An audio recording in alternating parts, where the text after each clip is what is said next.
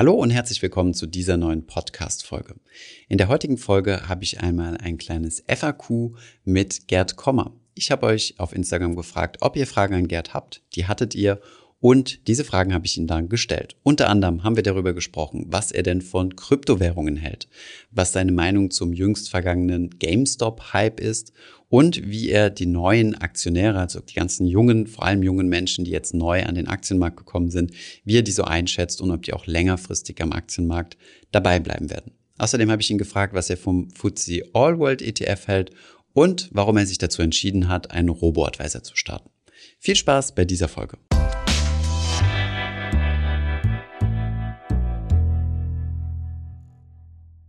Eine Frage, die extrem viel gekommen ist, die wir schon mal angerissen haben, aber vielleicht kannst du nochmal deine, deine, deine Argumente dazu geben, ähm, wie, wie du zu Kryptowährungen stehst, ob du da überhaupt eine Meinung zu hast und äh, genau, ob man, ob man das machen sollte. Also Bitcoin, Ethereum und was es da sonst mhm. noch so gibt. Ich bin selber kein so großer oder überhaupt kein Kryptowährungsfan. Natürlich haben Kryptowährungen, Bitcoin im Speziellen, fantastische Renditen in den letzten zwölf Monaten gehabt. Kryptowährungen gibt es erst seit zehn Jahren, die älteste Bitcoin. In dieser Zeit waren Kryptowährungen absolute Achterbahn. Wie es mit Kryptowährungen in der Zukunft weitergeht, steuerlich, aufsichtsrechtlich, generell rechtlich, äh, technologisch, äh, das ist alles irgendwo völlig offen aus meiner Sicht. Und ich bin einfach nicht der Typ, der in solche neuen, ungetesteten Sachen mit so viel politischem Risiko, also im, im Sinne von regulatorischem Risiko, steuerlichem Risiko, anderem Risiko äh, investiert.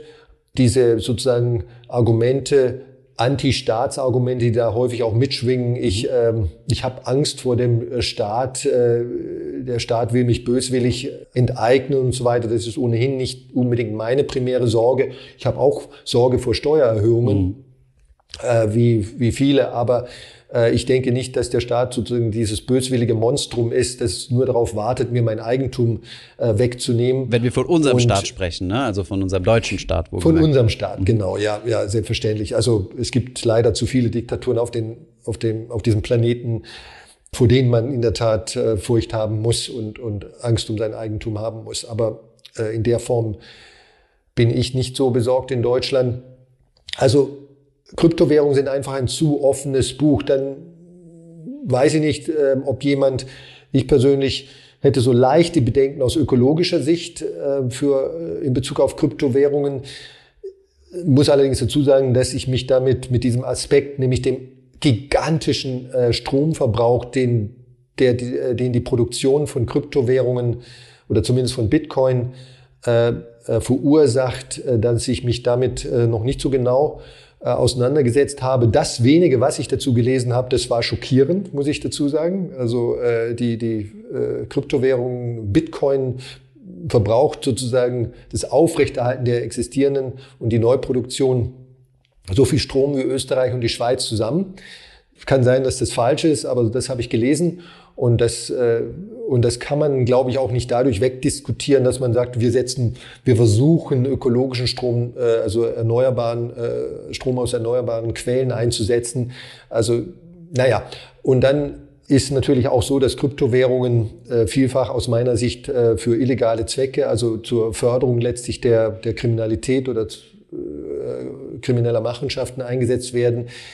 Auch da habe ich mich nicht sehr intensiv damit befasst, aber das ist so eine Thematik, die ich etwas besorgniserregend finde, so zumindest soweit ich sie verstehe.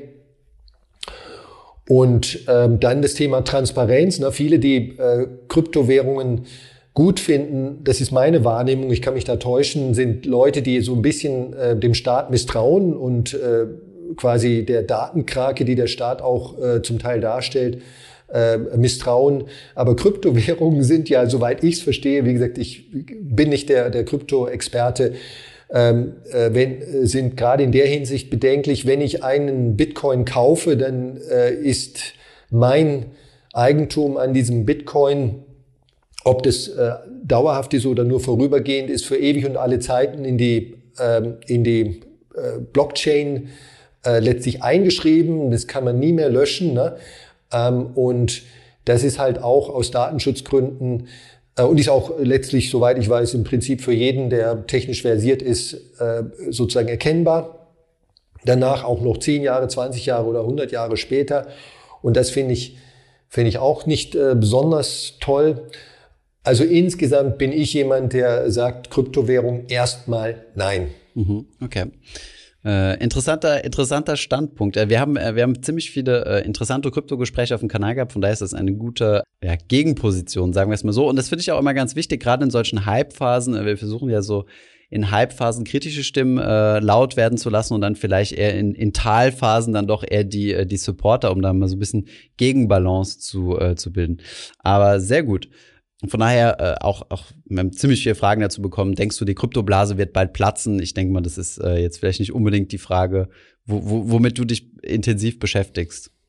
Nee, also letzten Endes ist die Bewertung von äh, Kryptowährungen so ähnlich wie die Bewertung von Gold äh, aus, aus, sagen wir mal, auf der Basis der sonstigen ökonomischen äh, Instrumente und der Logik, die man hat, nämlich äh, ein, ein fundamentaler intrinsischer Wert, der, den man errechnen kann über die Cashflow-Produktion eines Assets, ob das eine Immobilie ist, eine Anleihe oder eine Aktie oder etwas davon abgeleitet oder eine Variation davon. Ne? Also ein äh, GmbH-Anteil ist ja auch nichts anderes schlussendlich wirtschaftlich gesehen wie eine Aktie. So, und diese, dieses Verfahren und, und bei Rohstoffen, also äh, nicht Edelmetallrohstoffen, da weiß ich halt einfach, was der Weltmarktpreis ist, der sich aus der Angebot und der Nachfrage, dem Angebot und der Nachfrage für dieses, äh, für diesen Rohstoff Eisenerz ergibt. Diese Bewertungsverfahren, die versagen halt alle bei, bei Kryptowährungen. Also äh, das ist sozusagen eine, eine, eine Gesch die, die Hot Potato äh, Theorie. Ne? Es muss irgendeinen geben, der mir die heiße Kartoffel äh, abnimmt zu einem noch höheren Preis, als ich sie, als ich dafür bezahlt habe, und dann äh, entsteht da eine Rendite. Aber ähm, ein Nutzen hat äh, eine Kryptowährung ja derzeit nicht. Kryptowährungen werden nicht in irgendeinem nennenswerten Umfang als Zahlungsmittel eingesetzt. Das ist also mikroskopisch. Ähm, und es ist auch nicht absehbar, dass sich das äh, in der kurzfristigen Zukunft ändern wird. Es könnte sich mal langfristig ändern. Aber einen Nutzen haben äh, Kryptowährungen derzeit nicht oder jedenfalls äh, keinen nennenswerten äh, wirtschaftlichen Nutzen und deswegen sind sie ein reines Spekulationsobjekt, dessen Wert man eigentlich nicht irgendwie sinnvoll, logisch, rational beurteilen kann. Okay. Ähm, noch mal ein paar andere Themen. Du hast ja sicherlich diesen ganzen Hype mitbekommen, der, der sogenannten Reddit-Trader, äh, um, um diese spezielle Aktie GameStop, aber auch ziemlich viele andere, die da richtig durch die Decke gehypt wurden, quasi so ein richtiges Pump-and-Dump-Scheme. Ähm, gleichzeitig hat das Deutsche Aktieninstitut neue Zahlen veröffentlicht, das gezeigt hat, dass gerade im letzten Jahr, also 2020, jede Menge neue Aktionäre und Aktionärinnen an den, also äh, ja, an den Markt gekommen sind. Das haben wir ja auch gemerkt. Ja, ziemlich viele, ziemlich viele Leute, die neue Depots eröffnet haben. Das haben auch die Broker gemerkt. Wie siehst du das Ganze? Ähm, klar, ich meine, von solchen Spekulationsblasen sollte natürlich jeder die Finger lassen. Ich glaube, das, äh, das brauchen wir, das brauchen wir nicht mehr gesondert zu erwähnen. Aber siehst du das irgendwie besorgniserregend oder denkst du dir, na, besser mal so in den Aktienmarkt ein bisschen die Finger verbrennen und dann, dann werden die Leute vielleicht langfristig irgendwie zu passiven Investoren? Wie, wie beurteilst du das Ganze? Weil wir ziemlich viele Fragen dazu bekommen haben, jetzt noch in GameStop und, und Co. Ich habe das jetzt mal ein bisschen synthetisiert. Mhm. Also ich sehe das so ähnlich, wie du es zuletzt, also sozusagen in den letzten zwei, drei Sätzen dargestellt hast. Ne? GameStop, naja, also äh, die Firma hat ein kaputtes äh, Geschäftsmodell. Warum die jetzt ausgerechnet unter, unter vielen äh, tausend äh, Microcaps, die es in den USA gibt, ausgewählt wurde für die Robin Hood äh, Traders, die äh, angeblich gegen die äh, Hedgefonds kämpfen müssen. Na?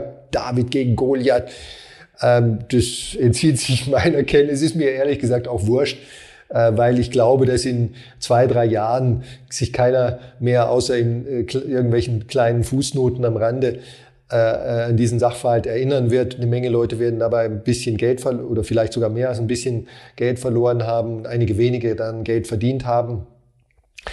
Gut finde ich, äh, dass im Rahmen, äh, also in den letzten ein, zwei Jahren und auch während der Corona-Krise vor ungefähr einem Jahr äh, in Deutschland endlich mal dieses zarte Pflänzlein Aktienkultur nicht wieder eingegangen ist, weil es im Aktienmarkt mal kurzfristig um 20, 30, 35 Prozent runterging, mhm. sondern offensichtlich endlich mal der Konsens unter Kleinanlegern gewesen ist, das gehört dazu, das stehen wir durch. Aktien sind langfristig die ertragreichste Assetklasse und besser als jedes andere Investment geeignet dafür, meine Altersvorsorge zu unterstützen, zu sichern, vielleicht sogar zu äh, überhaupt erstmal zu ermöglichen. Und das ist ja neu. Das, das gab es eigentlich vorher nicht. Ne? Es gibt kaum ein Land, nicht mal Frankreich, das ja auch nicht berühmt ist für seine, also für seine marktwirtschaftliche Begeisterung, mhm, ähm, in dem äh, die Aversion beim sogenannten kleinen Mann gegen Aktien gegen den Casino-Kapitalismus um Gottes Willen so hoch ist äh, wie in Deutschland. Und deswegen haben halt nur 10, 15 Prozent der deutschen Haushalte je nach Quelle äh, Aktienbesitz. Und äh, wenn man nur die sozusagen untere Einkommenshälfte in Deutschland betrachten würde, sind es wahrscheinlich nur ein, zwei Prozent. Ne? Und das ist ein, einfach traurig und tragisch, weil nur Aktien letztlich äh, für, gerade für die ärmere Bevölkerung, die sich keine Immobilie leisten kann, äh, das Instrument sind, das einzige, das mir einfällt, einzige solide Instrument, das mir einfällt, mit dem man seine Altersvorsorge äh, sinnvoll gestalten kann. Bankguthaben und Lebensversicherungen sind es jedenfalls nicht. Mhm. Okay. Ja, guter, guter Punkt. Aber meinst du nicht, vielleicht mal eine Nachfrage von mir jetzt, ähm, das, äh, sagen wir mal, in der nächsten Crash-Phase, das ist äh, das, was ja gerade im letzten Jahr, im März 2020, nicht passiert ist, dass das nochmal die ganzen neu gewonnenen Aktienbegeisterten äh, aus dem Markt spülen kann? Also glaubst du daran, dass, es, dass die Leute tatsächlich längerfristig dabei bleiben werden? Ich hoffe es. Also sagen wir mal, als Aktionär muss man halt äh, sozusagen das Auf und Ab, äh, den Rollercoaster, die, die, die Achterbahn des Aktienmarktes tolerieren. Ähm, schlussendlich sind Aktien ein sehr risikoehrliches Produkt, deswegen, weil sie, sie sind deswegen risikoehrlich, weil sie halt börsennotiert sind. Immobilien oder zumindest der Eigenkapitalanteil an Immobilien würde fast genauso schwanken an Einzelimmobilien, ähm, wenn diese Immobilien börsennotiert wären. Ne? Aber da es nicht der Fall ist, hat man das Gefühl, äh, der Wert eines, einer Eigenkapitalbeteiligung einer Immobilie, also Immobilienbesitz minus Schulden, ist äh, sozusagen stabil und ändert sich ganz, nur ganz, ganz langsam und gemächlich. Ähm, das ist nicht so und deswegen sind Immobilien in dieser Hinsicht Immobil äh, risikounehrliche Produkte. Aktien sind risikoehrliche Produkte.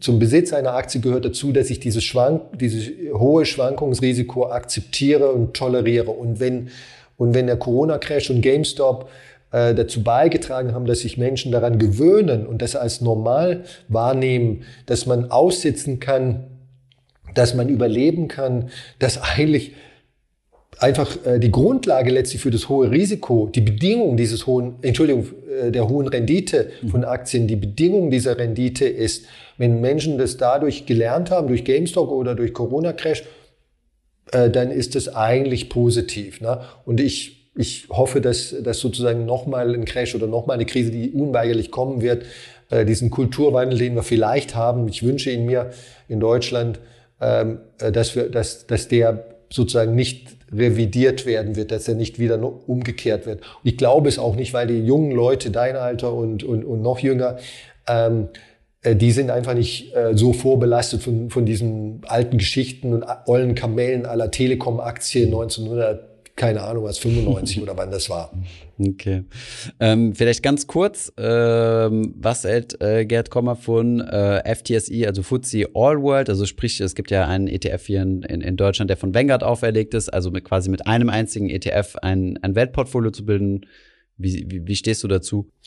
Das ist ein sehr guter ETF, der äh, insbesondere äh, den Vorteil hat, äh, fast konkurrenzlos niedrige Kosten zu haben für einen ETF, der in einem Produkt ähm, auch Schwellenländer mit abdeckt und äh, Midcaps, der Vanguard ähm, All World ETF ist nicht ganz so, ganz so breit äh, diversifiziert wie der MSCI All Country World IMI Index. Darauf gibt es auch einen ETF, der ist meines Wissens ein bisschen teurer. Mhm. Aber dieser kleine Nachteil bei der marginal geringeren Diversifikation am unteren Ende des Small Cap, Mid Caps Segments, den kann man eigentlich ignorieren. Also niedrige Kosten sind äh, bei ETFs immer eine gute Sache und im Zweifel würde ich mir den ETF, physisch replizierenden ETF holen, der die niedrigeren Kosten hat, auch wenn er ganz minimal schlechter diversifiziert ist. Mhm. Äh, hier hätte ich mal noch eine Frage. Ähm wenn man bei euch der Kunde werden möchte, muss man ja mindestens, ich glaube, mittlerweile eine Million mitbringen, richtig? Äh, liquides Vermögen, ist, wohl bemerkt.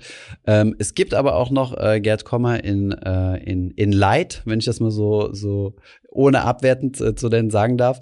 Ihr habt einen Robo-Advisor gelauncht, äh, Geld, Kapital, mhm. wo man ab, ich glaube, 10.000 Euro bereits reinkommt. Das ist richtig. In Kooperation, das ist richtig, ja. Mit, in Kooperation mit äh, Scalable Capital. Ähm, wie bist du dazu gekommen? Du als äh, Advokat des äh, Do-it-yourselfs, was du ja quasi in deinen Büchern gezeigt hast, wie man es quasi selbst macht.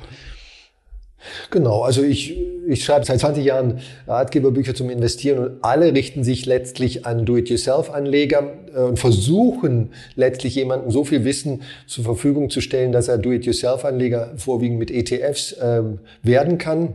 Aber es gibt halt einfach unter den 83 Millionen Menschen oder, oder ich weiß nicht, wie viele Erwachsene darunter sind, wahrscheinlich 70 Millionen Erwachsene in Deutschland, äh, die grundsätzlich investieren könnten, eine Menge, die sogar, die ein Buch lesen wie, wie eins von meinen Büchern und trotzdem aus unterschiedlichen Gründen nicht im Do-it-yourself-Modus in Eigenregie investieren wollen. Und auch keine Millionen haben, die äh, notwendig wäre, wenn sie zu uns zu Gerdkomma Invest kommen wollten, weil sie nicht selber investieren wollen. Und für diese, wie auch immer, große äh, Gruppe von Menschen, die grundsätzlich erkennt, dass äh, passiv investieren mit ETFs eigentlich eine schlaue Sache ist, vielleicht viel schlauer als fast alle anderen Arten zu investieren oder alle anderen Arten in die Börse zu investieren, aber trotzdem nicht selber äh, das selber äh, durchsetzen, äh, um, umsetzen wollen. Für die haben wir Gerd Kommer Capital gelauncht und ich sehe darüber, darin überhaupt keinen Widerspruch. Ne? Nehmen wir einfach mal ähm, Sport treiben, also Fitnesstraining. Ne?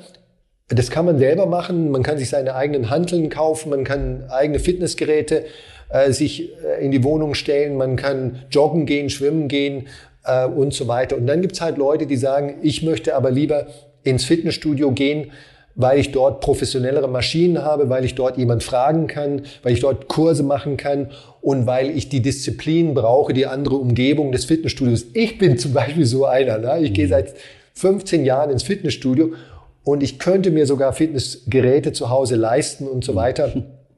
Aber ähm, ich brauche einfach die Umgebung des Fitnessstudios und ich freue mich auch, dass die Maschinen dort einfach besser sind ähm, und dass es das Personal dazu gibt und so weiter und so fort. Und dann gäbe es ja noch die Luxusversion, den Personal Trainer. Personal Trainer. Mhm. Ähm, das wäre vielleicht noch mal eine Stufe höher. Ähm, das ist keine, keine Ahnung, was äh, das Family Office oder so, was in diesem äh, Kontext von investieren. Und das motiviert vielleicht noch mehr der, der Personal Trainer. Und für all die, für sozusagen Do-it-yourself, Fitnessstudio, Personal Trainer gibt's sozusagen eine, eine, ein Äquivalent in der Investmentwelt. Das Do-it-yourself-Investieren äquivalent zu kein Fitnessstudio, kein Personal Trainer. Und das Fitnessstudio ist sozusagen Gerd Kommer Capital und der Personal Trainer, das ist Gerd Kommer Invest. Das ist so ein bisschen meine Philosophie dahinter. Und wie, wie legt der Robo genau an? Also ist es dann das, das Faktorportfolio, wie man das kennt, ähm, bei, aus deinen Büchern? Ja, das ist das Faktorportfolio. Äh, ein Multifaktorportfolio. Es werden äh, fünf Faktorprämien abgebildet im Aktienteil des äh, Portfolios. Allerdings nicht wie wir das äh, hier bei Gerd Kommer Capital machen, im, im Wege des sogenannten Integrated Multifactor Investing, sondern es ist das sogenannte einfache Multifactor Investing. Das geht auch nicht anders bei einem Robo, äh, weil einfach äh, Kriterien der Produktverfügbarkeit, die im, im Integrated Multifactor Bereich nicht gut genug ist, dort äh, sozusagen den einen Weg vorgeben. Der Unterschied ist allerdings sowieso nicht sehr groß, glaube ich, auf lange Sicht. Äh, und deswegen machen wir dort äh, einfaches Multifactor Investing mit der Small Cap Prämie, mit der Value Prämie, mit der Minimum Volatility Prämie, mit der Quality Prämie und mit der Momentum Prämie. Political Risk äh, übergewichten wir auch noch, indem wir Schwellenländer letztlich relativ zu einer marktneutralen Gewichtung höher gewichten. Political Risk könnte man auch als Faktorprämie sehen. Mhm, okay. Sehr gut. Das wäre es soweit mhm. für meinen Fragen. Vielen Dank äh, für deine Zeit, Gerd. Wir haben natürlich unten in der Videobeschreibung auch alle Informationen nochmal verlinkt. Mhm. Genauso den Link äh, zu äh, Gerd Capital, also dem Robo-Advisor für all diejenigen, die sagen, äh, ich habe noch keine Millionen, äh, will mich dort aber äh, hinbewegen und das auch gern mit einem Faktorportfolio. Danke für deine Zeit, Gerd. Ich danke dir, Thomas. Ich hoffe, diese Podcast-Folge hat dir gefallen. Wenn ja, dann zöger doch nicht in deinem Umfeld über diesen Podcast zu sprechen, bei Freunden und Bekannten. Ich denke, es gibt auch in deinem Umfeld viele Menschen, die sich für das Thema finanzielle Bildung interessieren oder interessieren sollten. Wenn du auf iTunes bist, würden wir uns auch freuen, wenn du uns eine positive Bewertung dalässt. Das hilft uns, den Podcast noch einfacher auffindbar zu machen. Alle wichtigen Links und Verweise findest du wie immer in den Show Notes zu diesem Podcast. Vielen Dank fürs Zuhören und bis zum nächsten Mal.